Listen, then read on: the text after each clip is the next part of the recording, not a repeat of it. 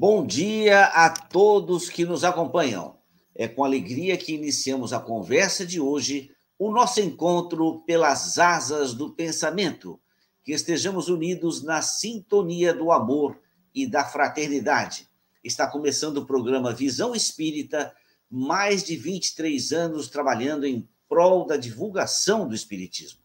E este programa tem por finalidade maior a difusão dos conhecimentos espíritas rigorosamente embasados na codificação de Allan Kardec, um programa criado e mantido pela União das Sociedades Espíritas de Santa Bárbara do Oeste e pela USE de Piracicaba. E o programa existe por vocês que nos honram com a sua audiência nos quatro cantos do Brasil. A todos vocês, o nosso muito obrigado.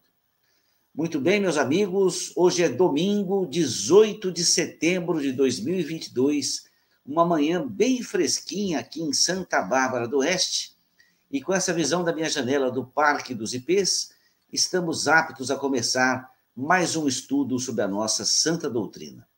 E é nessa atmosfera de espiritualidade que eu tenho o prazer de cumprimentar. Muito bom dia, meu amigo Luiz Pessoa Guimarães.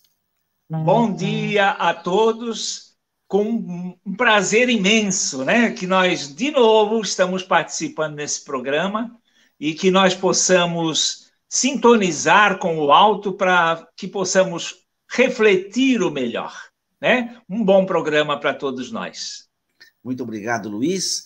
Muito bom dia, meu amigo Alain Diniz Souza. Bom dia, meu amigo Geraldo. Bom dia, meu amigo Luiz. Bom dia a todos que já estão conectados com a gente uma manhã gostosa, fresquinha, e cadê o sol, né? Nós estamos já, nós estamos já dia 18 de setembro e o sol está demorando para chegar. É a despedida do inverno. É, ele está deixando longo, né? É agora, agora é dia 20, é 21 ou 22 agora que entra a primavera, né? Primavera, é. É, estamos acabando o inverno com frio. Tá certo, então. Muito bem, meus amigos, o programa de hoje tem o título Numerosas Curas de Jesus. Durante a leitura do texto do livro A Gênese, é, é interessante que alguns aspectos da vida de Jesus vão se destacando. E um dos aspectos é exatamente o título, é Numerosas Curas da Vida de Jesus, né? Numerosas Curas de Jesus. Porque Jesus não fez uma cura. Ele, o próprio texto diz, ele fez milhares de curas. E muitas dessas curas nunca foi escrito. Então a gente imagina que pela descrição do texto e pela colocação de Kardec, Jesus tenha de fato feito milhares de curas. E isso é uma coisa que me chamou a atenção durante a, a, a escrever o programa. E eu fiz um pequeno texto que tentei reproduzir de alguma forma exatamente esse pensamento e escrevi assim: Jesus curava muitos doentes por toda a Galileia, Samaria e Judeia. Curava todas as fraquezas e as moléstias do povo. Foram milhares de curas e todos que presenciaram esses momentos ficaram fortemente impressionados por toda a vida. Ao se aproximar de algum doente, fosse doente do corpo ou doente da alma, Jesus irradiava tanto amor que curava, aliviava e confortava. Ao impor suas mãos sobre a cabeça do necessitado, dele saía um influxo sublime que restabelecia a saúde no mesmo instante. Jesus é o médico por excelência que ainda hoje toca os nossos corações pela força do seu exemplo. Então, essa foi a inspiração que eu tive ao ler esse texto do Kardec e pensar na bondade sublime de Jesus que nos ampara todo dia. E fiquei pensando Que lição do Emmanuel poderia, de alguma forma, reproduzir essa cura, reproduzir essa bondade de Jesus? E escolhi um livro, Caminho, Verdade e Vida, escrito por Emmanuel, utilizando a mediunidade do Chico Xavier, cujo capítulo 98 é intitulado Capas. E a frase selecionada está no Evangelho de Marcos, escrito assim, abre aspas, e ele, lançando de si sua capa, levantou-se e foi ter com Jesus. Fecha aspas. E Emmanuel assim escreve: O Evangelho de Marcos apresenta uma interessante notícia sobre a cura de Bartimeu, o cego de Jericó. Para receber a bênção da divina aproximação, lança fora de si a capa, correndo ao encontro do Mestre, alcançando novamente a visão para os olhos apagados e tristes. Não residirá nesse ato, precioso símbolo? As pessoas humanas exigem no mundo as capas, exibem no mundo as capas mais diversas. Existem mantos de reis e de mendigos. Há muitos amigos do crime que dão preferência a, abre aspas, capas de santos, fecha aspas. Raros os que não colocam ao rosto a máscara da própria conveniência. Alega-se que a luta humana permanece repleta de requisições variadas, que é imprescindível atender à movimentação do século. Entretanto, se alguém deseja sinceramente a aproximação de Jesus para a recepção de benefícios duradouros, lance fora de si a capa do mundo transitório e apresenta-te ao Senhor, tal qual é, sem a ruinosa preocupação de manter a pretensa intangibilidade dos títulos terrenos, dos títulos efêmeros seja os da fortuna material ou da exagerada noção de sofrimento. A manutenção de falsas aparências diante do Cristo ou de seus mensageiros complica a situação de quem necessita. Não peças ao Senhor com exigências ou alegações descabidas. Despe a tua capa mundana e apresenta-te a Ele sem mais nem menos. Ao estilo Emmanuel, né? Luiz. É, o estilo Emmanuel, mas de uma forma muito clara, né? O, ontem, uh, eu estava comentando com vocês, eu estava lendo os últimos dois capítulos do livro é, Missionários da Luz. Missionários da Luz, né? E, aliás, um dos, uma das frases que eu inclusive coloquei no meu Twitter, uma hora da manhã, estava o meu, meu Twitter lá sendo lançado, fala exatamente disso.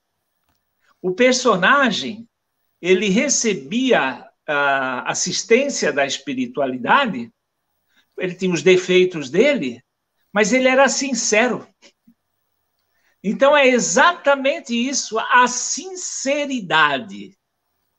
Nós estamos no estágio bem atrasadinho ainda, né?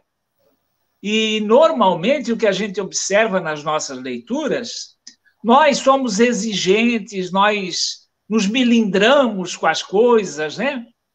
Mas a melhor coisa que nós podemos fazer é exatamente isso, sermos sinceros.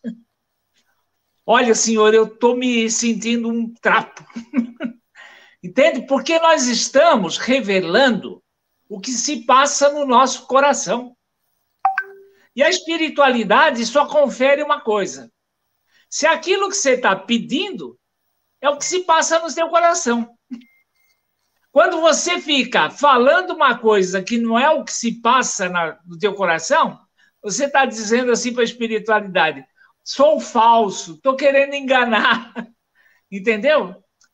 E como nós, pelo menos, temos que ser inteligentes. A espiritualidade sabe o que se passa no meu coração. Então, você é honesto. Porque sendo honesto, eu angario da espiritualidade a simpatia. Olha, eu me julgo o máximo. Eu me acho o cara. E eu, eu realmente. E a espiritualidade diz assim: ó, esse cara não presta, mas ele é sincero. Então, esse mecanismo, nós que já estudamos a doutrina espírita, temos que apreender com profundidade. E é exatamente o que se passa com relação a todo assunto referente à espiritualidade. A gente, quando está doutrinando um espírito de, uma, de um nível uh, mais baixo, a gente argumenta, usa de figuras para tentar convencê-lo. Porque ele não vai apreender o fundo da nossa intenção. Mas quando nós estamos dirigindo a Deus, através dos seus bons espíritos, abre o coração. Essa é a regra áurea com relação à nossa relação com o mundo espiritual. Valeu, Geraldo. Muito interessante essa sua colocação, Luiz, sobre a sinceridade consigo mesmo e diante de Deus, né? Alan, o que, que você tem a dizer sobre capas? Capas. Sabe que eu, eu fiquei aqui pensando um pouco nesse texto e eu entendo o seguinte, pelo menos veio à minha mente essa, esse pensamento, né? Durante a nossa vida no, no mundo, no mundo encarnado, é, nós vestimos muitas capas. Capas que horas nos disfarçam, capas que horas nos confundem, capas que horas nos orgulham, nos enchem de egoísmo. Vestimos o próprio corpo físico é uma capa, né, ao nosso espírito imortal é, a nossa maneira de proceder, de agir, é uma outra capa, né? E, e acho, assim, de... acho que, que assim, a, a despir, des, despir estas capas, né? Se desfazer delas e tentar ser o mais sincero possível, é, tal qual o Luiz estava comentando, talvez seja a necessidade. Só que essa sinceridade, que sempre deve nos acompanhar, ela também deve ter um pouco de. A gente deve educá-la, a sinceridade, né? Então, eu posso e devo ser sincero, mas eu tenho que respeitar o outro, né? Então, a gente tem que ter uma, uma, uma um limite de, de, de, de tolerância conosco, com as nossas as nossas ainda nossos egoísmos, a ponto de não impor ao outro é, essa nossa. Porque assim, vamos falar a verdade: se todos nós despíssemos toda a capa e vivêssemos dentro do nosso mais puro egoísmo, seria uma vida intolerável. Né? Nós, é, é sem a educação que a gente recebe, sem os freios morais do nosso processo educativo, ficaria muito difícil a convivência. É, a gente precisa encontrar limites e entender os limites do outro, né? Porque é, nós, muitas vezes, quando despimos as capas, nós nos tornamos muito egoístas também. Né? Nós queremos impor aquele que nós somos sem disfarçar nada, e nem todo mundo está preparado para nos aturar da maneira que de verdade nós somos lá na essência ainda ainda somos muito atrasados como espíritos imortais. Então a gente tem que entender esses limites. Quando eu despir minhas capas de. É, vamos chamar assim, capas que, que, que nos dão um verniz de educação, um verniz mentiroso de educação, né? que nos dão, que nos dão assim uma postura é, faz de conta que boa para aquele grupo, que a gente possa aprender a, com isso, desenvolver uma, uma, um respeito ao próximo, né? Porque muitas vezes, quando a gente também se despe de todo tipo de capa, esse nosso eu cru aí, sem disfarce, é difícil de aguentar, né? Então a gente está é, tá num nível evolutivo que a gente já sabe o que está certo e o que está errado. Isso eu tenho convicção. Só que a gente ainda não sabe direito como só agir no bem. A gente ainda dá os passos em falso no mal, né? Mas que é importante que a gente vá, pelo menos nessa encarnação, encontrando cabides para as capas.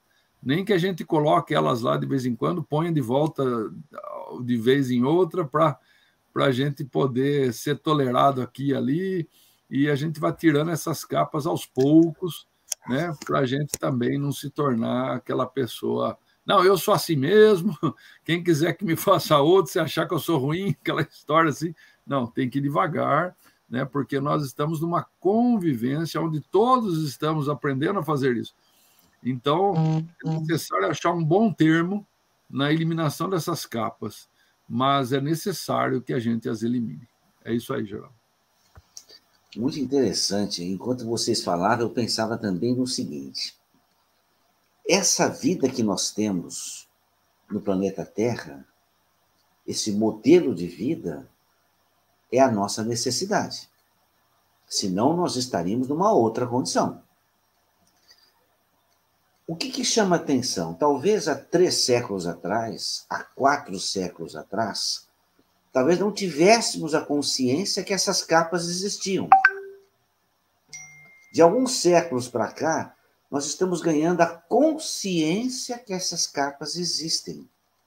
E hoje, com o advento do cristianismo e particularmente da doutrina espírita, essas capas ficaram muito evidentes. Nós temos a plena consciência quando usamos a capa e quando somos sinceros. Lá no íntimo, nós sabemos quando falamos a verdade e sabemos quando falamos a inverdade. Então, nós já temos essa consciência. Mas, como Alan disse, a gente só sabe, mas não age como tal. Quer dizer, ou age de vez em quando, e na maioria das vezes você usa a capa para viver. Um dia chegará em que essa capa não será mais importante para a gente, mas ainda é a gente, pela média dos nossos comportamentos da vida, a gente ainda vive muito a capa, vive muito o, o, a personalidade transitória. Eu tenho dito no, no grupo espírita que eu frequento, que seria uma meta para todos nós, no nosso dia a dia, agirmos mais como o espírito imortal e menos como a personalidade transitória. É usar menos a capa. Mas não é simples assim. Por quê? Porque o modelo de vida que nós estamos inseridos, nós não temos a lembrança das vidas passadas, nós não temos a lembrança do que foi acertado no mundo espiritual, a não ser pelas intuições, através da prece, você se sensibilizando, essas verdades vão se tornando conscientes. Mas a gente não cultiva isso, a gente cultiva muito a terra e a gente vive muito das capas.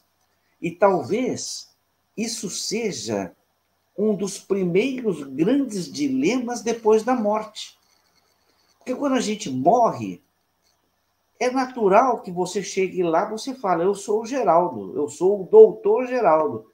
Mas para eles, isso não tem importância nenhuma. A importância disso é quase que zero. Mas é natural que você se dê o um nome, eu sou Geraldo de Tarso Pinheiro dos Santos para eles, tá bom, mas importância para isso nenhuma. Que você foi médico? Tá, tá bom, valeu. Quer dizer, não tem importância, mas a gente chega lá com essas capas. E você, o, o Luiz até destacou o André Luiz, e se vocês repararem, o André Luiz, ao longo do tempo, ele vai ganhando essa consciência, porque ele chegou lá como médico. Mas nos finais, nos últimos livros dele, o ser médico já ele nem cita mais. Ele é uma coisa assim, passou. É menos importante. E ele vai ganhando a consciência, e quando você ganha a consciência, você vê que o seu tamanho não era assim. o seu tamanho é assim. Né? Então você vai tirando essas capas. O Luiz pediu para falar, aí, Luiz, pode falar, Luiz. É, o Geraldo, a, a, lição ela se refere com relação às capas diante do Cristo. Né? Então, é, é as capas elas continuarão a existir. O próprio Espiritismo, uh, questionado por que, que os espíritos não falavam sobre reencarnação na Inglaterra, eles mencionavam que nem sempre a verdade tem que ser dita. Entende? Você tem que colocar as coisas na medida que as pessoas podem suportá-las. Entendeu? Então, diante do Cristo, nós não podemos usar capa nenhuma.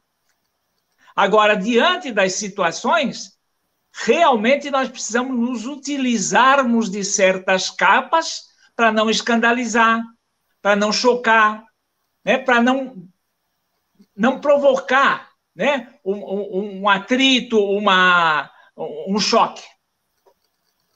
Agora, uhum. diante do Cristo, não adianta botar capa. Nós temos que nos despir. Muito coerente por exemplo, É, por, é, por, nós nos, nos uh, colocamos em, em algumas situações que na sociedade você usa um comportamento errado porque é politicamente correto. Hum.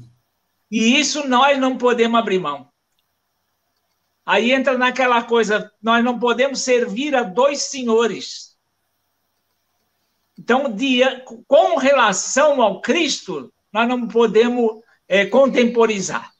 E é, e é, interessante, né, Luiz, que o, o Emmanuel escrevendo isso, quando ele foi procurar Cristo encarnado na figura de. Como era o nome dele lá? Publio. Senador Publio Lentulus. Publio Lentulus. Ele teve que despir a capa dele de senador, ser humilde perante Jesus, escutar o que Jesus estava falando para ele, falar, mano, é, Público, público, preste atenção, meu querido. Eu estou te dando uma chance. Se a... Daí ele saiu de perto de Jesus, o que, que ele fez? Pôs a capa outra vez de senador. Não, não se conformou em ter que tirar a capa. Tanto que Jesus chega para ele e fala assim: O que queres de mim, senador?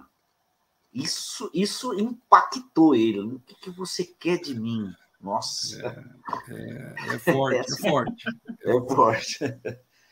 Muito bem, meus amigos, muito interessante esse primeiro bloco, a gente trocar essas ideias e as coisas se completam e fica muito bom. Né? Lembrando, outro que não capa nenhuma, já não sou eu quem vivo, mas o Cristo que vive em mim. Essa, eu vi hoje isso aí. Puxa, que coisa interessante isso, né? Muito bom. Meus amigos, eu, eu, eu, a gente toda semana a gente fala quase a mesma coisa, mas eu acho que é, é mais uma empolgação da minha parte. Todo mundo devia ler essa coleção do Caibar. É muito. Como você aprende com o raciocínio dele, né? Como você vai. Você fala assim, puxa vida, eu pensei que eu tinha entendido, mas ele entende mais, ele, ele explica mais, ele vai adiante. É um livro que todo mundo deveria ler.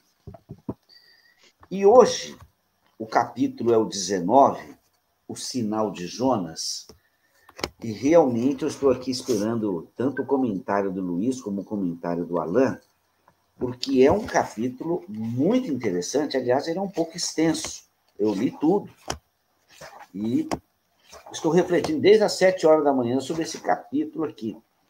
Então, como o capítulo é longo e ele faz a, a menção extensa dos evangelhos, eu vou fazer a leitura de dois desses evangelhos e depois duas frases do Caivá.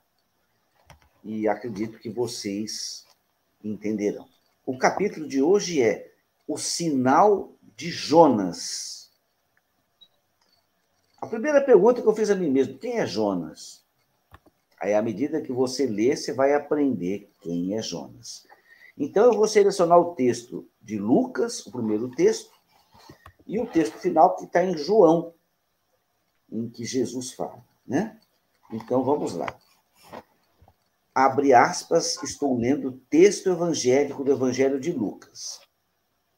como afluíssem as multidões, começou a dizer: Esta é uma geração perversa.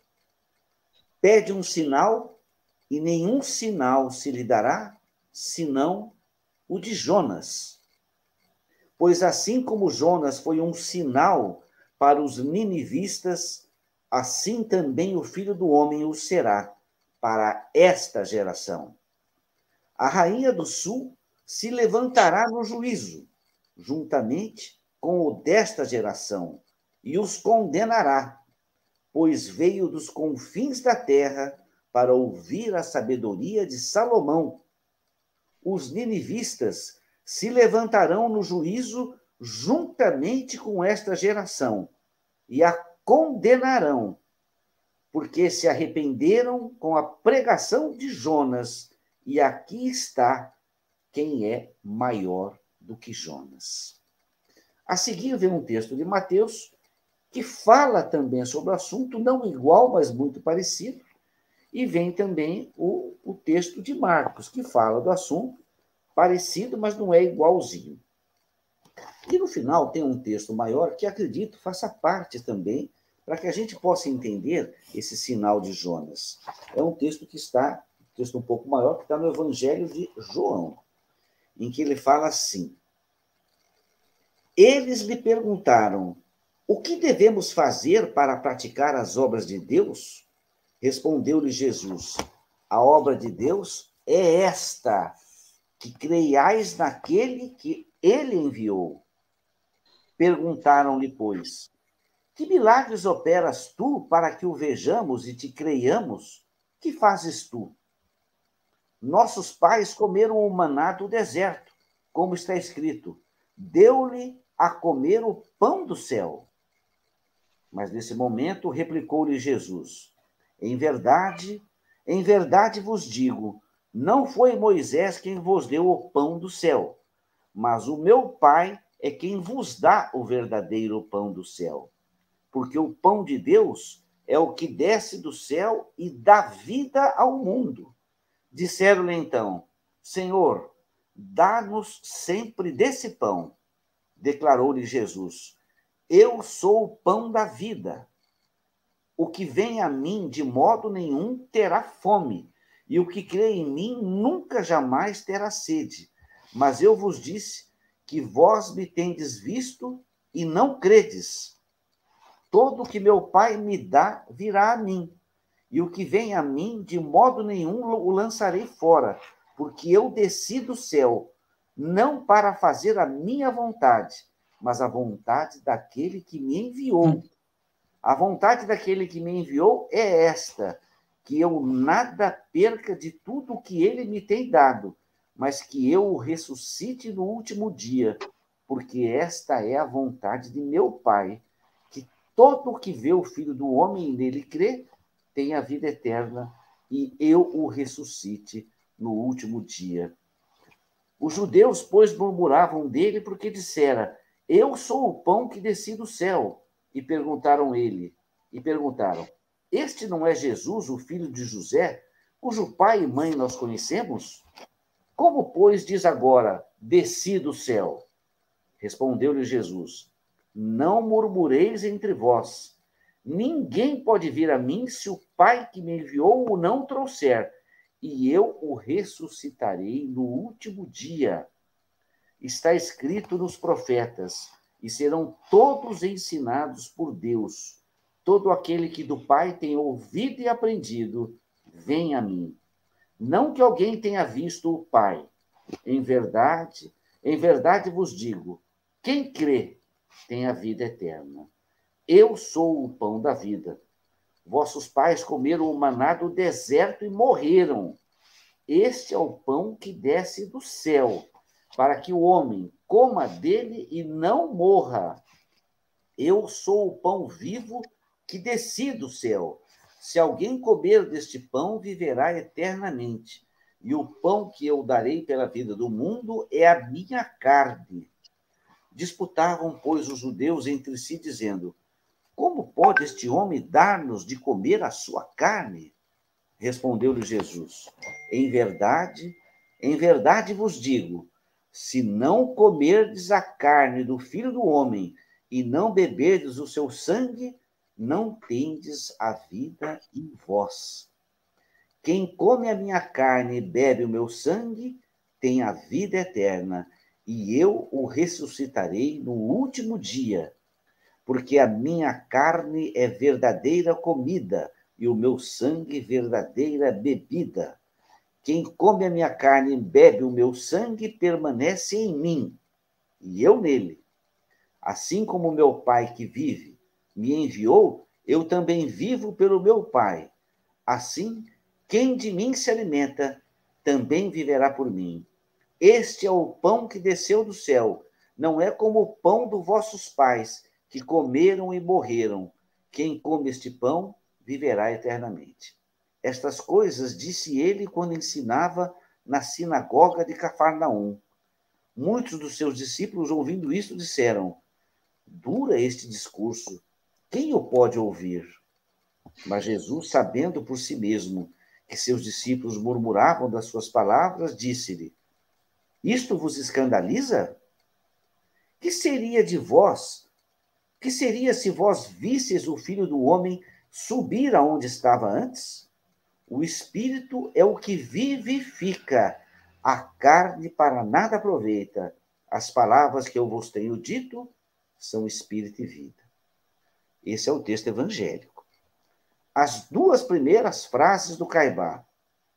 A história de Jonas acha-se contida no Antigo Testamento, no livro deste profeta, constante de quatro pequenos capítulos, que aí ele começa a descrever e vai adiante. Luiz.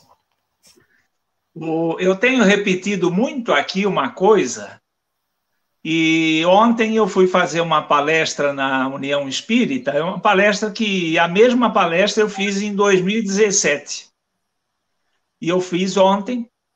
E aí, ao reler o Evangelho, eu vi uma coisa muito legal, que eu não tinha visto em 2017. E é, uma, é um trecho do Evangelho, é o, trecho, é o capítulo 20 do Evangelho, os trabalhadores da última hora. São quatro páginas ou cinco. É um textinho curto. E eu, em 2017, já com todo o conhecimento que eu tinha da doutrina, não captei. Dessa vez eu captei. E foi com muita felicidade que eu captei isso, porque diz exatamente aquilo que eu tenho repetido aqui. Os trabalhadores da última hora somos nós. Aquele público dos templos, do judaísmo, que assistia às preleições e seguia os dogmas que eram prescritos para estar bem com Deus. Lá no judaísmo dizia que você tinha que ofertar um carneiro, ofertar um boi. E depois no cristianismo dizia que você tinha que comer o pão, você tinha que beber o vinho, sempre com simbolismos e com dogmas. Mas nós, esses assistentes desses, dessas palestras, dessas missas, desses rituais, nós temos acesso só do Chico a 400 e poucas obras espíritas que nos foram enviadas para estudar. Já não podemos mais seguir aquele molde, até porque hoje não tem mais sacerdote. Exato. Tem um médico um, um, um, e dois esforçados aí que estudam o evangelho e vêm aqui falar uma meia horinha. Esse texto do Caibar é fantástico. E nós temos que lê-lo para entender essa passagem. Se a gente não lê o Caibá, nós vamos continuar com a, na, no mesmo patamar daqueles caras lá do tempo de Jesus. O que, que esse cara está falando? Então, nós somos os trabalhadores da última hora. Os profetas foram os trabalhadores da primeira hora. Eles vieram trazer a ideia do Deus único. Jesus e os apóstolos Os apóstolos foram os trabalhadores da segunda, terceira e quarta, quinta hora, que vieram explanar que aquele Deus não era violento, era um Deus de amor, era o Pai. Agora, nós somos os trabalhadores da última hora. Não tem milagre. Nós não somos mais é, plateia que uma vez por semana vai na igreja e fica bem com Deus.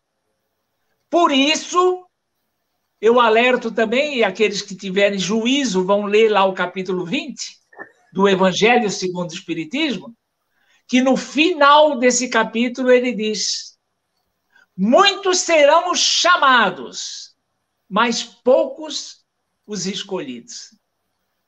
Dentre nós, os espíritos escolherão para aplicar e se engajar nesses trabalhadores de última hora aqueles que estudarem. Quem não estudar vai ficar contemplando, não vai participar desse trabalho que é uma honra participar. Então, de novo, eu insisto, vai lá no na livraria da, da USE, vai onde for, vai, no, vai lá na estante virtual, compre esse livro e leia. Estude esse livro. Porque senão nós vamos continuar não entendendo aquilo que Jesus disse há dois mil anos e nos avisou. Tem muita coisa que eu poderia lhe dizer, mas vocês não iam compreender agora. Eu vou enviar o Consolador. Ele enviou. Os espíritos devem ter publicado, eu chuto, isso é um chute meu, umas 40 mil obras nos falando do reino de Deus. É impossível que a gente imagine que a gente possa ler um ou dois romances espíritas e a gente se torne trabalhador da última hora. E vocês depois não vão alegar que não ouviram isso porque tem aquele barba branca, aquele cotonete, que falou no programa Visão Espírita. É o convite que a espiritualidade insiste em nos fazer. Amai-vos e instruí-vos. É isso aí, Geraldo. Luiz, eu posso dizer que o seu comentário teve uma incisão cirúrgica exatamente sobre o tema. E, Alan, eu acho que até para lhe ajudar no comentário, tem uma frase do Caibar aqui, que talvez, para mim, uma das frases mais importantes do comentário dele, que ele fala assim: uma coisa é ver o evangelho na sua pureza pagã. Outra é observá-lo com, abre aspas, as águas lustrais dos batismos sacerdotais. Fecha aspas. Então, o que o Caibá faz? Ele tira a capa de todas as alegorias, de todas as liturgias, de todos os dogmas e apresenta o texto nu e cru e faz a interpretação espírita. Perfeito. Alain.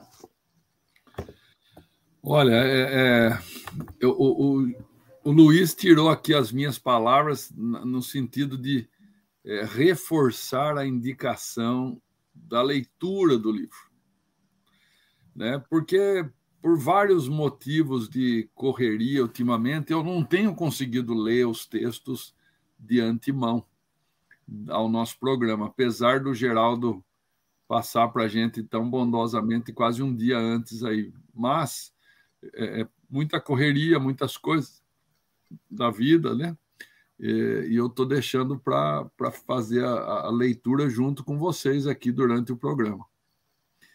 E eu vi o quanto que eu, eu, eu assim, eu já estou não torcendo para o programa acabar, mas estou contando os minutos para ele acabar, porque agora eu quero ler esse capítulo inteiro. É um capítulo de umas 10, 12 páginas. E Caibar, olha, olha que inteligência desse espírito, né? Eu acho que é, é, importante a gente salientar a, a capacidade de exegese, né? de interpretação evangélica de Caibar. Por que, que ele pinça do Velho Testamento, Jonas, né? Por quê? Por que, que ele faz esse movimento, né? Por que, que ele traz Jonas? Porque é algo do Velho Testamento. Nós normalmente é mesmo mesmo Kardec, né? Ele lança a mão do Novo Testamento. Ele não lança a mão do Velho Testamento. Ele pouco fala do Velho Testamento. Ele vai falar de Jesus, né? A gente tem lá no Evangelho segundo o Espiritismo o, o Evangelho de Jesus. É, é, é, isso que a gente vai ter. Agora, Caibar, por que, que ele lança a mão de Jonas é, e faz? Eu acredito, depois eu vou tentar até verificar certinho, eu acho que é o comentário mais longo desse livro sobre Jonas. Um dos mais longos. É um dos mais longos. Se não for ou, é um dos, né? Ele, por que, que ele faz esse comentário longo, né? É, sobre isso, porque talvez seja um dos pontos que há milhares de anos nós ainda estamos reticentes, nós ainda estamos empacados, nós ainda é, não conseguimos é, dar a, a, esse passo, né? Porque Jonas, num primeiro momento, ele fica revoltado com Deus de Deus ter mandado ele para Nínive. Ele não queria ir para aquele lugar lá. O que, que é isso? Por que eu, né? Eu sou bom. eu sou bom, né? E, e aí eu me lembrei de um, de um cliente meu que teve vários, vários, várias escolhas erradas na vida. E um determinado dia ele chegou na, no, numa doutrina evangélica. E, e ali ele virou fanático por aquilo lá, né? E, e eu gostava até de ver ele fanático por aquilo, porque afinal de contas as escolhas deles anteriores era muito ruim. Então, essa era menos ruim para aquele espírito que está numa encarnação com escolhas bem complexas anteriores. E fico feliz ainda dele continuar lá já há alguns anos, tal, né? Aí um dia ele chegou para mim, ele me acusou de ser espírita, porque ele sabia que eu era espírita antes. Ele falou que eu estava na escolha errada e que o, o, o, Velho Testamento não apontava por um acerto meu na, na, no espiritismo e tal, né? E que eu era uma pessoa boa, mas eu, por que, que eu estava no Espiritismo se eu era uma pessoa boa? Né? Aí eu, eu, na hora, eu tive uma intuição, e, e eu acho que ela cabe aqui. A minha intuição foi assim: eu falei para ele assim, falei, cara, você acha que lá estão os piores espíritos? Ele falou, sim, elas estão lá no Espiritismo, os piores espíritos. Eu falei, tá bom. E você acha que eu sou uma boa pessoa? Sim, ela, é por isso que eu quero que você saia de lá. Eu falei, mas então é por isso que eu não posso sair. Aí ele falou, mas como assim? Eu falei, porque alguém tem que ajudar os piores. né? Então, deixa eu ficar lá, que alguma coisa eu faço. Né? Aí ele olhou para mim e falou: Nós pensando assim, é verdade. Eu falei, e aí eu lembrei na época, eu lembrei da passagem de Jonas eu falei assim, porque para falar com uma pessoa que nem ele, que é fanático naquilo, você tem que usar os argumentos que ele aceita, né? Eu falei, olha aí, vamos procurar Jonas. Jonas é um texto curto. E ele ficou revoltado de ir para Nínive. só que, olha só, eu não estou revoltado de estar no Espiritismo. Você está revoltado por mim. Eu falei, então não seja Jonas. Deixa eu atuar lá em Nínive. Se é, é tão difícil para outros que eu possa atuar lá em Nínive, né? E ele até hoje ele fala, e como que tá a luta lá? Tá difícil. Lá. Falei, você não faz ideia como é difícil. Tá difícil. Você não faz de, domingo, de domingo tem dois perturbados lá que me incomodam. Você fala assim, eu trabalho até de domingo, meu. Eu falei, você não faz ideia como é difícil. Mas, meu amigo, e a gente tem que trabalhar onde Deus nos coloca, não é assim? E aí ele mais uma vez concorda comigo e, e tudo vai vai bem. Então, eu vou falar para nós que somos todos esses perturbados, unidos aqui nesse domingo friozinho. Vamos aceitar que estamos em Nínive. Vamos aceitar os desígnios de Deus e vamos fazer o melhor que a gente puder. Né, Luiz? Que você quer falar aí? Isso, o, o, o, eu, eu tinha levantado e passei a bola para você cortar. E, e, realmente a tua intuição foi perfeita, porque você, como exemplo, você colocou exatamente o que aconteceu. O Jonas foi revoltado para Nínive porque ele achava que eles tinham que ser exterminados. Não tinha que dar chance para eles. Aí. E aí houve, houve uma, uma revolta no, no, no, navio lá e ele foi jogado no mar. Ele pediu para ser jogado no mar. E ele não sabe como ele chegou na praia. Mas ele atribui que foi um peixe que o levou pela boca até a praia. Né? E ele foi a Nínive, ele falou o que tinha que falar e o povo de Nínive se arrependeu. Né? Então, realmente, você falou exatamente, você foi muito bem intuído. Isso aí. E é, é hoje, Nínive é uma cidade que está no atual Iraque, né? E ele estava no mar ali, né? E é interessante você ver toda essa história e, e observar que esses personagens são pensados exatamente para trazer uma lição para a gente.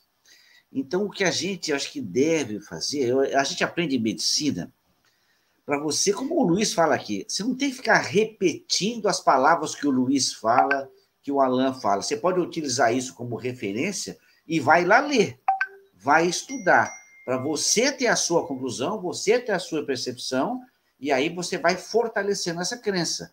Na medicina é assim, não fica repetindo o que os outros falam, vai estudar, para você saber o que você fala. Então, eu, eu, quando eu faço o programa, eu sempre penso assim: o programa tem que despertar em quem ouve o desejo de estudar. Então, a gente fala vários assuntos com essa intenção. Né? Ô, ô, Geraldo, deixa eu fazer dois comentários da Isabel.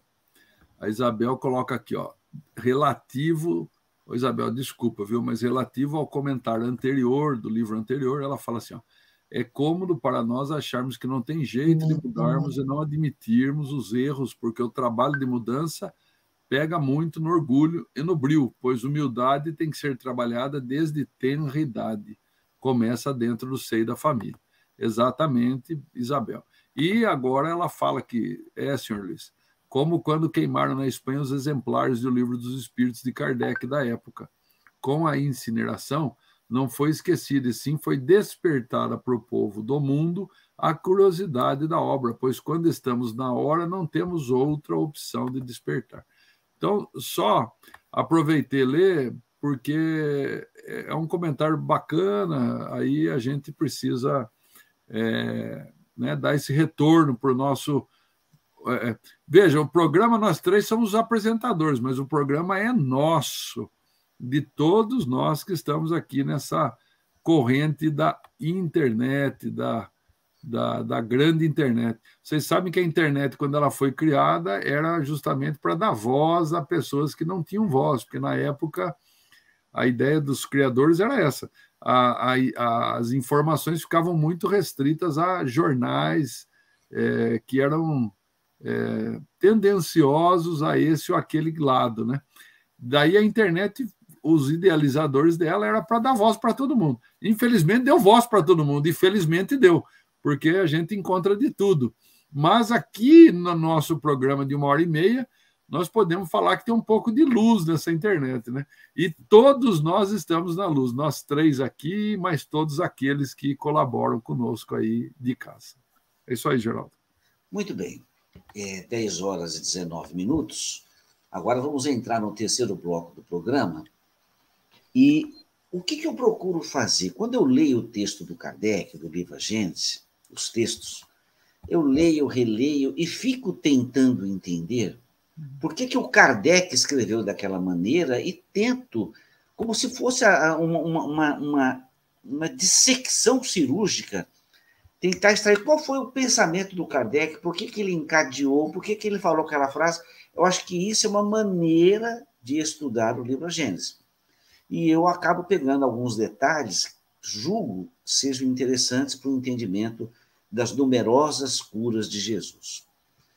E coloco aqui me per e pergunto ao Luiz: Lu Luiz, no item 27, escrito por Allan Kardec, ele faz ele coloca a seguinte frase: De todos os fatos que testemunham o poder de Jesus, os mais numerosos, sem contradita, são as curas.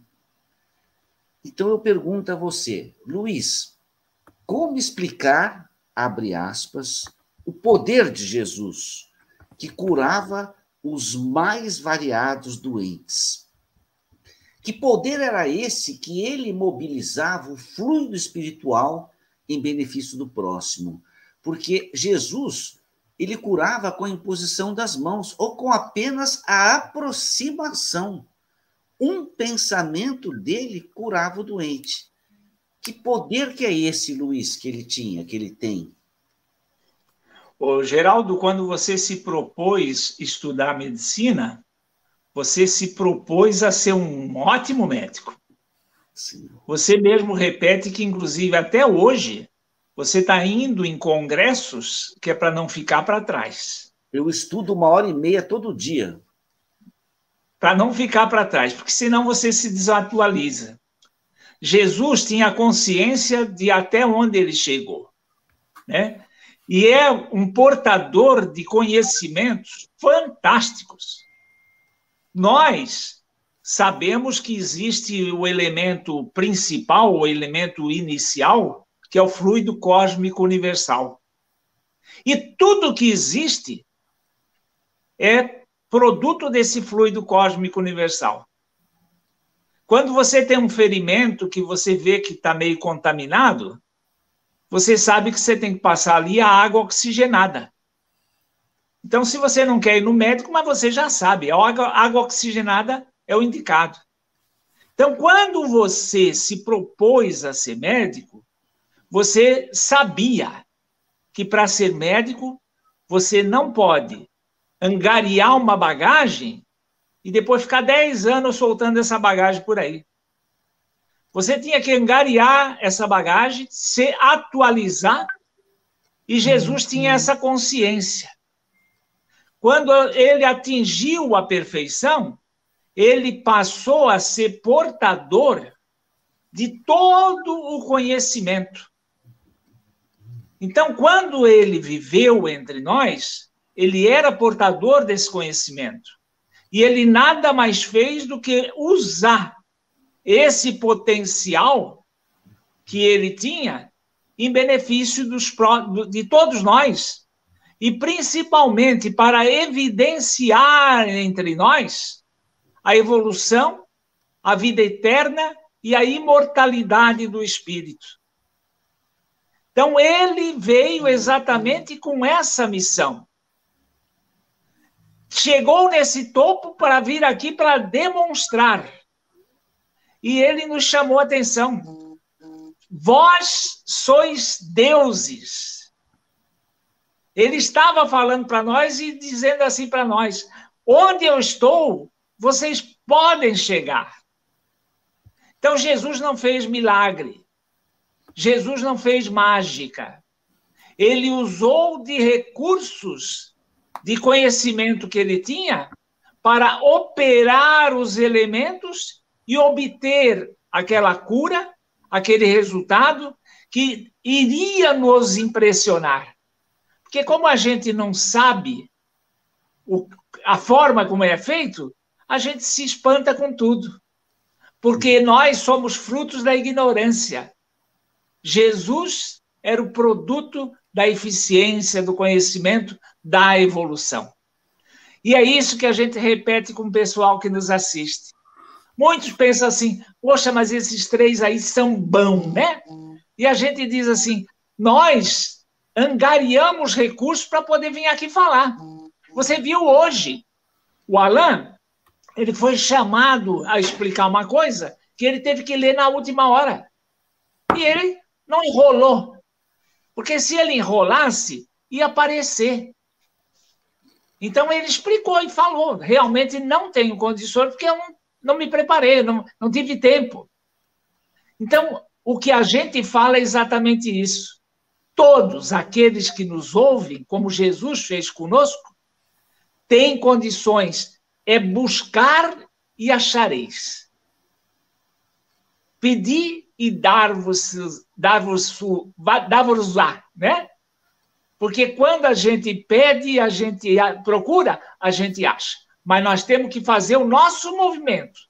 E o movimento do cristão, do espírita, é exatamente esse. Os espíritos deixaram um manancial de informações. Nós temos que engoli-las, compreendê-las, jogar para dentro, para depois servir. É isso aí, Geraldo.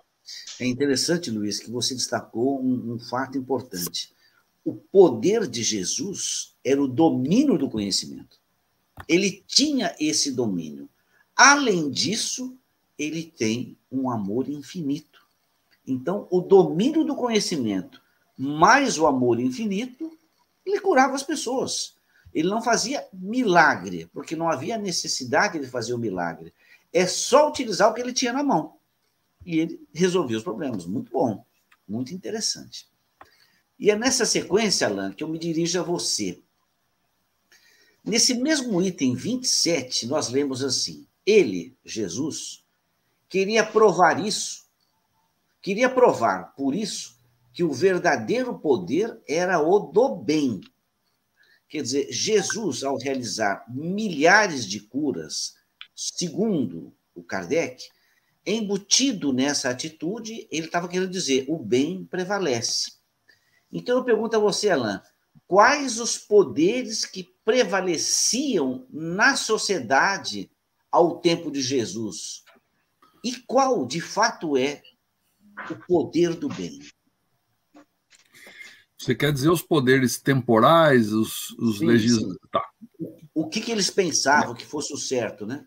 É, vamos lá. Vamos lembrar um pouco da conquista romana, né? A conquista romana, ela teve uma característica muito interessante. É, diz Emmanuel que eu acredito que é no, no, no, Eu não vou lembrar daqui a pouco o nome do livro aqui. Acho que é. Agora, agora eu estou confuso em qual livro que é. Diz Emmanuel o seguinte: que Roma é, foi uma, uma possibilidade do mundo ter um, um, uma cara só, não ter fronteiras. Né? É, a espiritualidade imaginou que seria possível um mundo sem fronteiras. Né? E, e Roma ela foi uma conquistadora interessante porque ela conquistava, mas ela não massacrava a cultura do povo conquistado. Ela conquistava e deixava as culturas dos povos continuarem a serem exercidas, os hábitos, os costumes, as tradições religiosas daquele grupo. O que Roma depois impunha era um imposto, era uma cobrança é, nesse, nesse tocante, assim, mas não era um massacre cultural, não impunha a cultura romana para os povos. Com o tempo, isso passou a acontecer de uma forma assim é, não imposta, uma forma meio natural, as pessoas foram tomando um pouco do comportamento romano, ou o comportamento romano foi se adaptando a, a, a essas diversas culturas conquistadas. E Jerusalém não deixava de, de, sofrer da mesma maneira. Roma já havia conquistado, só que existia o, o poder do sinédrio, que era os dos judeus habitantes daquela região. Né? Então, existia lá o, o principal sumo sacerdote do Sinédrio. O Sinédrio, se eu não estou enganado, eram 70 pessoas, ou 71, agora não lembro direito, que decidiam tudo daquele povo judeu que habitava Jerusalém. O governador é, romano da época, é, ele não habitava Jerusalém no dia a dia. Ele ia para Jerusalém só durante as festas religiosas. Por quê? Porque ia muita gente para Jerusalém. Era, a cidade virava uma, uma metrópole e acho que ele ia para lá para, de uma, uma certa forma, é, ficar perto de alguma confusão que poderia acontecer. Uma das confusões que aconteceu foi justamente a, a, a presença de Jesus, e, e, Jesus é morto justamente durante uma dessas festas, né? E, e daí, lógico, o governador romano estava lá e o sinédrio acabou é, pedindo ao governador romano que o condenasse. Então, as forças ali eram, em Jerusalém principalmente, elas eram do sinédrio. A força era do sinédrio. A força romana ela dava uma sustentação para não haver grandes conflitos e continuar a dominação romana ali.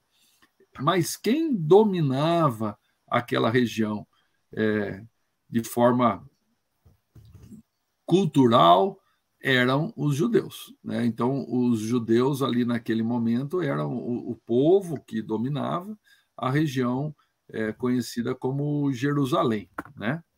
Então, assim, isso para dar um contexto é, histórico, né?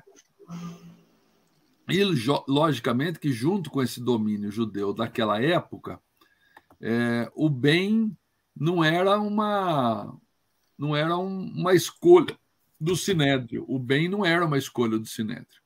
O, o, o Sinédrio queria o bem para os judeus, era o bem que eles decidiam, esses 70, 71, era o bem que eles decidiam que era melhor para o judaísmo. Né? Então, quando Jesus aparece, Jesus ele estava jogando uma bomba dentro do judaísmo, né? Ele estava implodindo de dentro para fora, né?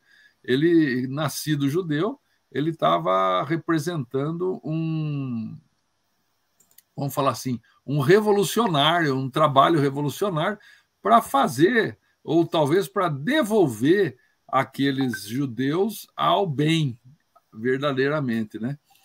Porque o interesse dos judeus naquele momento era mais político e de algumas famílias que estavam em volta do sinédrio que se mantinham ali vivendo numa aparente um aparente conforto ah, pagando os impostos para Roma mas vivendo e dominando né? numa, numa capa.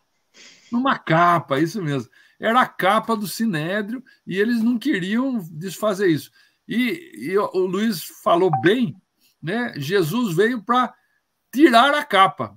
E ele não é, não é a história da. Por isso que chama revelação. Olha aqui, ó. Ele revela o que está por trás daquela, daquela situação é, mentirosa, hipócrita, e, e tanto é que ele combate muita hipocrisia, ele combate muito isso. Ele vem tirar a capa, desvelar, né? Eh, tirar o véu, dali daquela, daquela vida mentirosa, porque tinha o pessoal voltado ao comando do Sinédrio que vivia num luxo. Os outros eram uma miséria danada. Então ele veio desvelar aquilo e falar assim: bom, já que vocês têm o poder de continuar judeus aqui, que seja judeus para todos, não para alguns, né? Então vamos fazer valer o que é, é uma lei de Deus para todos. Então ele, ele mexe justamente com os poderosos da época, ele desvela, ele tira a capa deles, ele apresenta o que está por baixo ali. Ele, ele é um revolucionário, né? Se a gente poder, poder usar esse termo aí, no sentido de revolucionar algo que vinha é, acontecendo naquele momento. E, e, é interessante que os próprios judeus, ou, desculpa, os próprios romanos que foram obrigados a condená-lo, eles tinham uma certa admiração por Jesus. Falava assim, puxa vida, porque os próprios romanos percebiam essa hipocrisia desse comando judeu naquele momento. E, e daí vem um cara querendo mostrar um outro lado para eles, né? E eles acho que até relutam na hora da condenação e entrega na mão da população. E veja que a população. Opa, aconteceu alguma coisa com o Luiz aí. É, a população ela escolheu condenar Jesus, né? Então eu não sei se eu me estiquei muito aí, Geraldo, desculpa, mas não, eu estou dando eu... um contexto mais histórico aí. Não, eu achei interessante, Alex, porque, porque assim existiam dogmas uhum. e uma cultura muito forte em Jerusalém que era respeitar a lei de Moisés.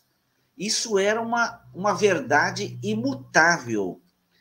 E os dogmas judeus, eles eram muito fortes e até de uma certa forma impostos.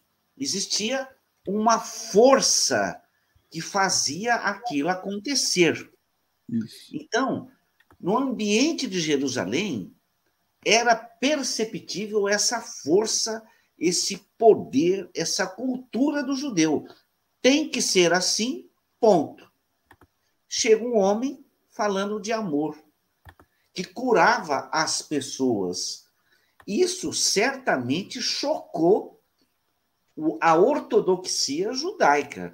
Como é que nós aqui agimos com força, com toda essa organização, e vem um indivíduo e fala para perdoar os inimigos, curar os doentes, e aonde ele vai só tem doente.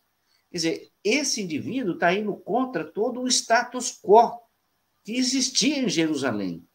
Então, esse poder até então grandioso começa a cair por terra na medida em que Jesus está ali. E a condenação de Jesus foi o golpe final do judaísmo, porque a morte de Jesus realmente repercutiu em vários setores. Então, acho que esse poder que ele quis mostrar, falou: isso aqui é transitório, o que eu estou lhe passando é que é o eterno, o imortal, né? Hum. Mas interessante a sua resposta, todo esse contexto histórico, né, Alain? Uhum. É, porque às vezes a gente fica meio perdido, né? É, por que, que o, o, o Jesus é, foi condenado por um romano? É, se quem estava acusando ele era um judeu? É que assim, o poder político ali era romano, o poder é, é, sobre o território né, era romano. O, o, a política rolava entre o judaísmo. E, e esse processo todo, é, imagine assim, alguns poucos do Sinédrio achavam que gozavam de certos privilégios quando do conquistador romano ali presente. E não queriam perder aquilo, né? Fala assim, puxa vida, ó, se a gente perder isso, a gente vai ficar igual aos outros, né? Mas, ao contrário, eles podiam ter lutado para ter uma vida melhor para todos, né? Mas, infelizmente, não foi o que eles fizeram, é, e por isso Jesus vem e combate tanto a hipocrisia daqueles que, é, teoricamente, estavam ali para dar um pouco de luz, né? A, aqueles seguidores do judaísmo, mas não conseguem entender isso e, e, e, talvez por não conseguir, eu vou copiar aqui o comentário da a lembrança da Isabel aqui que fala do, do alto de fé lá de, de da Espanha, que queima os, os livros de Kardec. A morte na crucificação de Jesus talvez foi o, o que mais fez deixar a mensagem de Jesus é, por mais tempo, né? Porque foi justamente é, é, essa coisa terrível que aconteceu com ele que fez com que a mensagem perdurasse por tantos e tantos anos e hoje ainda a gente consiga é, ter ela muito clara, né? Então, mas é um momento importante da história e é bom conhecer um pouco da história também para a gente até nomear as coisas, entender um pouco as coisas. É. O imperador de Roma ao tempo de Jesus era Tibério, né? Tibério. Muito bem. É, mas é, é, é, é, que era, ali, ali dá para fazer um programa só sobre isso, porque ali tem uma história de Herodes, os Herodes antigos, hum. é uma tradição de Herodes. Tinha dois Herodes ali, um comandando uma parte, outro outra. Pôncio é, né? É, tinha o Herodes Antipas e o outro Herodes que cuidava de, da Palestina. É uma, eu, eu, nem vou lembrar agora os nomes todos, mas é muito nome, né? E, e é interessante é, essa, essa turma que ascende ao poder nessa época de Jesus, eles ascendem, se eu não estou enganado, cinco, seis anos antes do nascimento de Jesus. Então é, é, uma, é uma geração diferente do que vinha antes e diferente do que veio depois. Depois da morte de Jesus, mudou também toda a administração daquela região ali. Mas é, é legal conhecer um pouco a história. Sim. Dando sequência, Luiz, é, a linguagem humana é limitada para compreender nuances da espiritualidade superior e, por vezes, a palavra pode ser mal interpretada. Por essa razão, eu destaco no item 27 a seguinte frase escrita por Kardec: Ao aliviar os sofrimentos, ele, Jesus, subjugava a si as pessoas pelo coração essa é a frase do Kardec. Eu pergunto a você, como que nós devemos entender essa colocação do verbo subjugar nessa frase escrita por Allan Kardec? O, nós entendemos a palavra subjugar como você, por de, de forma forçada, colocar alguém sob o seu jugo. E o que Jesus colocou ali foi a, a, através da moral. Né? Eles estavam subjugados pela moral do Cristo que era capaz de curar. Né? Então, uh, Jesus colocava as pessoas sob seu jugo pela moral. E é realmente a moral uh, o, o poder maior da força. Você vê que a gente conhece a história é, através da, do poder da força, né? a força do poder, e as vários meios de se forçar alguém a fazer as coisas. E os espíritos nos chamam a atenção que a força da moral é aquela que prevalece, porque inclusive é a que prevalece no plano espiritual. Quando nós partimos daqui com todas as nossas influências, com toda a nossa capacidade de subjugar as pessoas, mas quando a gente chega no plano espiritual, né, a gente é obrigado a se dobrar à realidade. E é por isso que o mundo vai chegar à perfeição. Porque a moral realmente se impõe. A gente pode espernear, pode espernear, a dor nos faz ver as coisas de forma diferente. E não deixa de ser né, também uma força. Porque a dor realmente te leva a, os teimosos né, a desistir, a não ser tão. Você vê lá a história do Camilo Castelo Branco, que não admitia, queria ficar isolado. Depois de 70 anos, ele. Então, para dor não tem, não tem remédio, não tem jeito. O mais inteligente é você dobrar logo. E é que nem quando você que nem quando você não tem razão. Quando você não tem razão, entrega os pontos rápido. Não fica esperneando porque aquilo fica aparecendo muito tempo. É pior, né? Pode Luiz, falar, Geraldo. Você tem tanto razão nessa sua explicação que eu lembrei aquela frase de Jesus, quando ele fala: O meu fardo é leve e o meu jugo é suave. É isso aí. Essa subjugação era subjugação moral, né? Quer dizer, ele, ele mostrou uma verdade que era inconteste, quer dizer, existe uma subjugação a partir desse momento, né? Muito bem, muito bem. Alan, no item 27, está escrito assim: por meio de curas, ele, Jesus, se fazia amar. E eu pergunto a você, Alan, ao realizar as curas, o que, que Jesus despertava no coração das pessoas? Essa admiração e o sentimento de gratidão por Jesus fortalecia o bem no coração das criaturas? Porque você imagine Jesus fazendo uma cura, é uma, seria uma coisa espetacular. Um cego, um surdo, ele impunha as mãos, o indivíduo passava a ter o sentido em sua plenitude, né? O que, que ele despertava no coração das pessoas?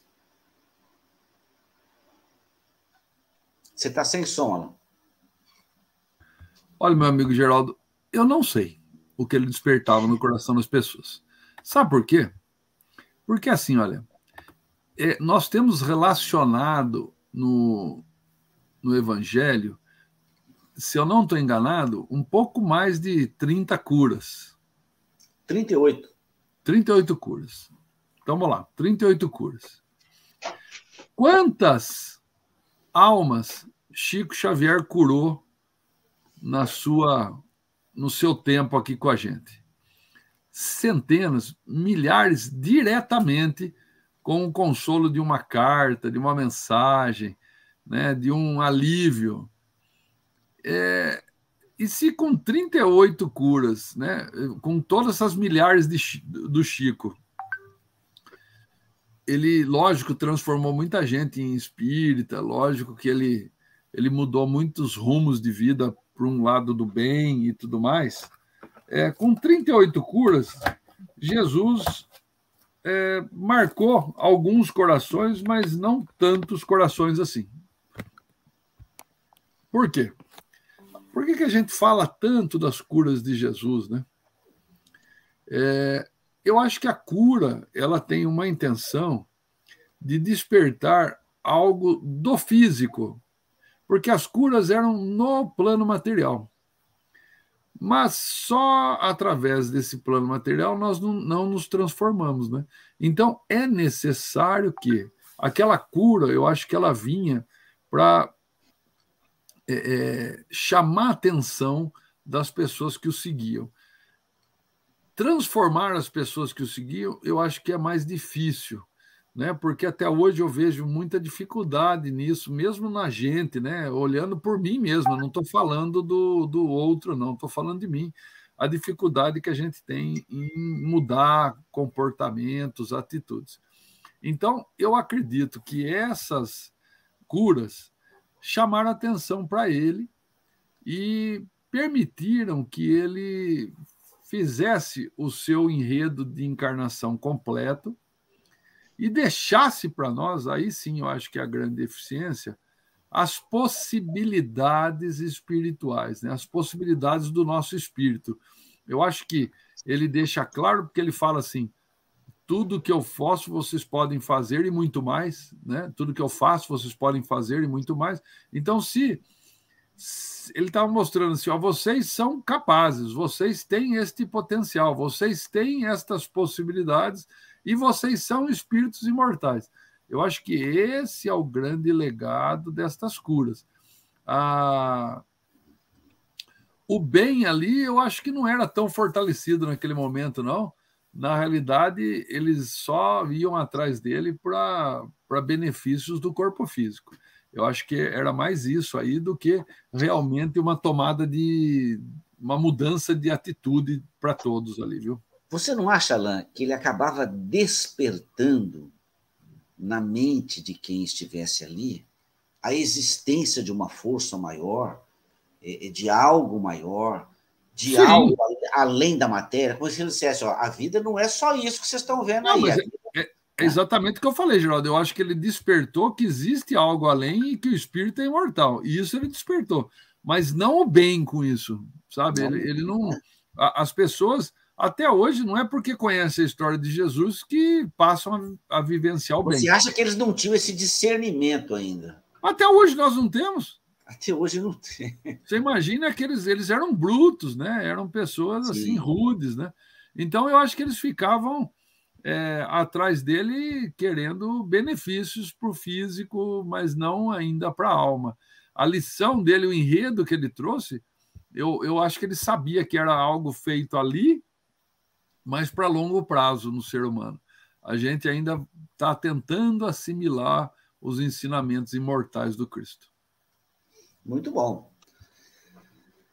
Luiz, é, indo na sequência, é, os discípulos de João Batista perguntam a Jesus se ele era o Salvador, que João Batista tinha pedido para eles perguntarem.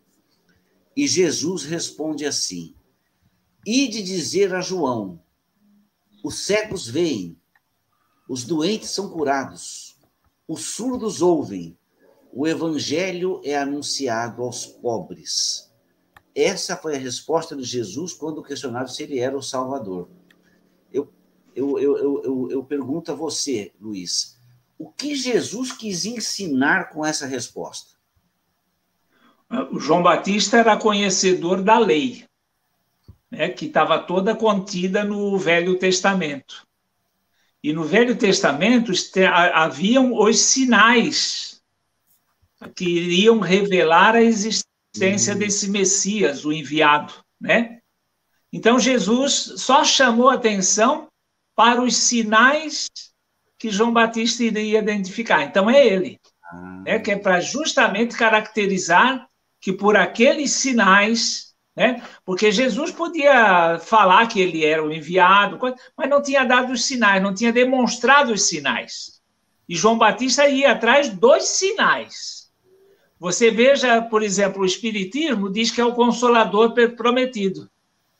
As igrejas dizem que o consolador surgiu é, 30 dias depois do Cristo. Quais são os sinais que o Espiritismo dá de que é o Consolador prometido? O primeiro é da racionalidade da informação que Jesus deu. Eu, eu não posso lhes é, revelar agora porque vocês não estão preparados. Se 30, anos, 30 dias antes ele não podia falar porque eles não tinham como entender, por que, que 30 dias depois ele podia? Né? Então, a prova evidente que o Consolador não foi o Pentecostes. Agora, só pelo fato que o Espírito Verdade falou, eu sou o Consolador, também não. Ele só está indicando, está confirmando. Mas ele se revela pelo consolo que ele traz. O Geraldo, eu nunca perdi um filho. Mas eu imagino a perda de um filho você praticamente quase que quer morrer junto. Aí você vai lá no Chico Xavier e você conversa com teu filho. Ele só não aparece para você, mas ele mostra para você que ele está vivo. Nossa. É, o Charles Dickens, ele terminou um romance que ele tinha começado. E os críticos disseram que era a mesma pessoa. Então, o Consolador traz a prova inconteste de que a vida continua, o espírito é imortal, né? e que nós esclarecemos tudo o que o Cristo disse. O que é que nós estamos fazendo aqui? Discutindo a respeito de coisas que Jesus falou. Nós não estamos falando aqui para o pessoal que lá no centro tal, no centro tal, no centro tal, fazendo propaganda do Espiritismo. Nós estamos reforçando o cristianismo. Porque o Espiritismo é o consolador e o cristianismo redivivo. É isso aí, Geraldo. Muito bom, muito legal, muito bacana. Alan, até dando sequência nesse pensamento é, é, do Luiz, é, o Kardec escreve assim, Alan: é também pelo bem que pratica que o Espiritismo prova sua missão providencial. Quer dizer, é, é, é, pelo bem que pratica, por esses sinais. Então eu pergunto a você, Alain, que já leu a história do Espiritismo, tudo. O Espiritismo, de fato, com tudo que ele nos apresenta, ele foi providencial para a humanidade? Eu acho que ele foi providencial para cada um de nós que, que, que mergulha nele, né? É, não é não é fácil a gente falar assim, ele é providencial para a humanidade. Não, ele é providencial para aquele da humanidade que mergulha nos seus conhecimentos. Porque assim, ó, a gente tem que entender que o Espiritismo, nem Kardec, nem Jesus, ele nunca teve, nenhum deles, né, começando com o nosso governador espiritual, a ideia não é constranger consciências, né? não é impor é, um pensamento, não é, não é massacrar o outro com o que você acha certo. Né? A gente tem que ter um respeito muito grande com isso. Então, da mesma forma, agora que eu citei um amigo, que para ele o, o ser evangélico hoje é um bem danado porque ele evoluiu muito na vida sendo evangélico hoje. Ele ainda, para aceitar o espiritismo, então talvez o meu comportamento ali, que foi intuído a minha resposta a ele, não foi uma coisa que foi minha, tenho certeza disso, foi mostrar assim: puxa vida, existe alguma coisa ali, tem gente de bem lá mergulhado, o que será que é aquilo? Então, pode ser que isso abriu uma interrogação. Numa próxima encarnação, ele talvez fique um pouco curioso com o Espiritismo. Aí, numa outra encarnação, talvez ele comece a, a querer ir numa palestra, numa coisa assim. Aí, numa outra encarnação, ele comece a estudar o Espiritismo. Então, assim, a ideia não é constranger consciências, cada um no seu ritmo, cada um no seu momento. Agora, aqueles que é, já conseguem compreender o espiritismo, sim, esses, para esses é o grande consolador prometido e é para esses que o Espiritismo chega. Ele chega para todos, né? mas é evidente que cada um no seu ritmo, ele vai chegar um dia no coração de todo mundo. Né? É, é, é a nossa, não sei se, não é a nossa pretensão, não, é a nossa convicção perante tudo que a gente estuda. Um dia todos vão chegar, não ao Espiritismo como, como doutrina ou como. Não, a uma vivência que coloca o espírito prevalecendo sobre a matéria. Né? A verdade. A verdade, a verdade. A hora que imagina um mundo onde todos os encarnados têm a convicção que o espírito prevalece sobre a matéria. Rapaz do céu, é covardia daí. Mas até lá falta bastante tempo. 10 horas e 55 minutos. Vou fazer a última pergunta para o Luiz e a última pergunta para o Alain. Luiz, o Kardec, ele fala assim, ele, o espiritismo, cura, sobretudo, as moléstias morais. E a pergunta que eu faço a você, Luiz, de que maneira o espiritismo cura as moléstias morais? Mostrando a verdade. Mostrando a verdade. Quando você, Geraldo, faz as coisas porque você gosta. Né? Você, você se compraz com aquilo. A partir do momento que você tem diante de você alguma coisa que está te mostrando que aquilo que você se compraz não te faz bem, né? E te, te coloca fora da linha, você começa a ter um problema de consciência. Aquela personagem que eu dei o mensageiro para ler, e ela leu a primeira página e me devolveu o mensageiro que diz assim: Você quer que eu vou ficar louco? ela, ela percebeu. Né? Ela, ela de cara é muito inteligente e disse assim: Não, tá louco. Você acha que eu vou querer ter consciência disso? Se eu já faço isso com tanto prazer, vai querer estragar a minha festa? Então, quando você faz a coisa na ignorância, aquilo lá é uma maravilha. Agora você acende a luz. né? É, é, como você. É, é exatamente isso. Você, você fazendo alguma coisa errada e a luz acende, e aí você se observa, você diz assim: não, está tudo errado. Apaga a luz, apaga a luz.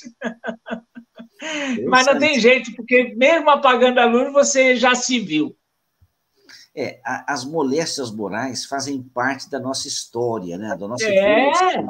E essa, e essa, é, essa imagem que você colocou muito boa, né? Através da verdade. Quer dizer, você acende a luz, a verdade está aqui. E aí você tem que aprender a assimilar essa verdade, e essa moléstia vai se modificando até que um dia se cure, né? Perfeito. Agora, a pergunta que eu faço para o Alain, eu, tô, eu gostaria muito de ouvir essa resposta sua, Alain, que eu acho é, achei interessante. Porque o Kardec escreve assim, Alain, a última pergunta. Aqueles que foram tocados no coração pelo conforto, e depois, e aqueles cuja fé é inquebrantável, e aqueles cuja fé é inquebrantável, porque sentem e compreendem. Então, o Kardec dá um destaque ao sentir e ao compreender. E eu pergunto a você, Alain, por que o sentir é tão ou mais importante que o compreender? Rapaz, aqui a gente pode entrar num, numa sequência de filósofos que defenderam esse, essa questão. E eu lembro aqui de Agostinho. Agostinho, é, ele é mais teólogo do que filósofo, mas é um dos pais do alicerce do catolicismo, né? E, e, Agostinho é citado no livro dos Espíritos também, né? Isso é, é interessante que você vê que existia um propósito de Agostinho estar no mundo, né? Ele fala assim que é preciso é, sentir para compreender. Palavras de Agostinho. Nossa. Isso é. Então ele, ele fala assim que antes de compreender você tem que aceitar. Existe um jurista, jurista é aquele que idealiza as leis, né? Aqui de Campinas, que agora me sumiu o nome dele, porque não é importante para o nosso contexto, mas importante é a frase que ele, que ele fala: que você só aceita uma lei que você é simpático por ela. Isso ele está falando de lei é, temporal, lei dos homens, né? Então, você só vai compreender alguma coisa especial como o Espiritismo se você for simpático por essa compreensão. Para você ser simpático, você tem que sentir alguma coisa. O sentimento ele precede a compreensão, né? Porque você não vai atrás de um conhecimento sem a intuição da busca desse conhecimento. Então é necessário que você tenha um sentimento, um sentimento, e esse sentimento te conduza àquela compreensão. Eu lembro muito bem o dia que o Luiz me convidou a primeira vez para eu ir na, no programa Visão Espírita. É, eu fui, curioso, nunca tinha ido num, num estúdio de rádio e tal, e a hora que eu chego lá, eu senti que ali era uma coisa que eu queria fazer parte. Eu ainda não compreendia o porquê, mas talvez o que marque mais minha trajetória no Espiritismo seja o programa Visão Espírita. Né? Então, naquele momento, eu nem fazia ideia do porquê. Muitas palestras eu fiz inspirado nas nossas leituras e estudos no domingo. Muitos textos eu escrevi do mesmo motivo, da mesma maneira. E muita gente eu conheci e conheço por conta do programa Visão Espírita. Então, é, eu não sei por que naquele momento eu quis ir no domingo seguinte e depois quis ir, era um sentimento que me movia, não era uma compreensão. Hoje, depois de anos, eu compreendo quanto esses programas me fazem bem, não só no sentimento, mas na compreensão. Porque quando a gente tem que explicar alguma coisa para alguém, é nessa hora que a gente é obrigado a conhecer melhor o assunto. E o que a gente faz aqui é isso: é explicar as coisas para as pessoas mas antes de explicar para as pessoas, a gente tem que compreender como que você vai explicar uma coisa que você não compreende. Né? Então, a gente acaba, é, de uma forma ritmada e semanal, né? É, mergulhando num conhecimento espírita, e para poder falar, a gente tem que ter uma certa coerência, né? porque senão você fala besteira, e isso faz com que você se esforce um pouco com, com, com o conhecimento. Mas se não houver o sentimento, então é importante que o sentimento aconteça, um sentimento de simpatia, de gosto por aquilo, para daí depois você buscar a compreensão. É isso aí, meu amigo. Muito bom, muito interessante. Eu acho que foi muito legal essa nossa conversa, muito agradável e o público participando também, isso é muito bom. 11 horas e 3 minutos. Luiz, suas últimas palavras, Luiz. Primeiro, amanhã eu participo do programa Visão Espírita também, da, das segundas-feiras, às 7 horas da, da noite, né, às 19 horas. Convido aqueles que puderem uh, nos acompanhar. Uh, e segundo, sobre o que o Alan falou, eu tenho que co colocar mais um pitacozinho. O programa Visão Espírita era realizado por dois radialistas. E eles não possuíam tanto conhecimento da doutrina espírita. Mas os espíritos aproveitaram e pegaram aqueles dois que estavam disponíveis. Até que um dia eu fui, fui lá de gaiato e aí me convidaram, né? Então aí ele já deu uma enriquecida porque ele, ele colocou alguém que com conhecimento da doutrina. Então você veja que é um plano divino. Nós fazemos parte de um plano divino. E isso aí é muita honra para qualquer um de nós. Sim, sim. Uma, um bom dia a todos e cada vez mais eu agradeço por participar. Obrigado, Luiz. Alain, suas últimas palavras. Que Deus continue a nos inspirar a nos proteger, a nos acompanhar nessa jornada que a gente mais aprende do que ensina e que possamos juntos é, desenvolver em nós e naquele que nos ouve a convicção dessa doutrina maravilhosa, consoladora, esclarecedora, que tanto nos traz paz ao coração. Uma ótima semana a todos nós. Eu também tenho essa certeza, a gente mais aprende do que ensina.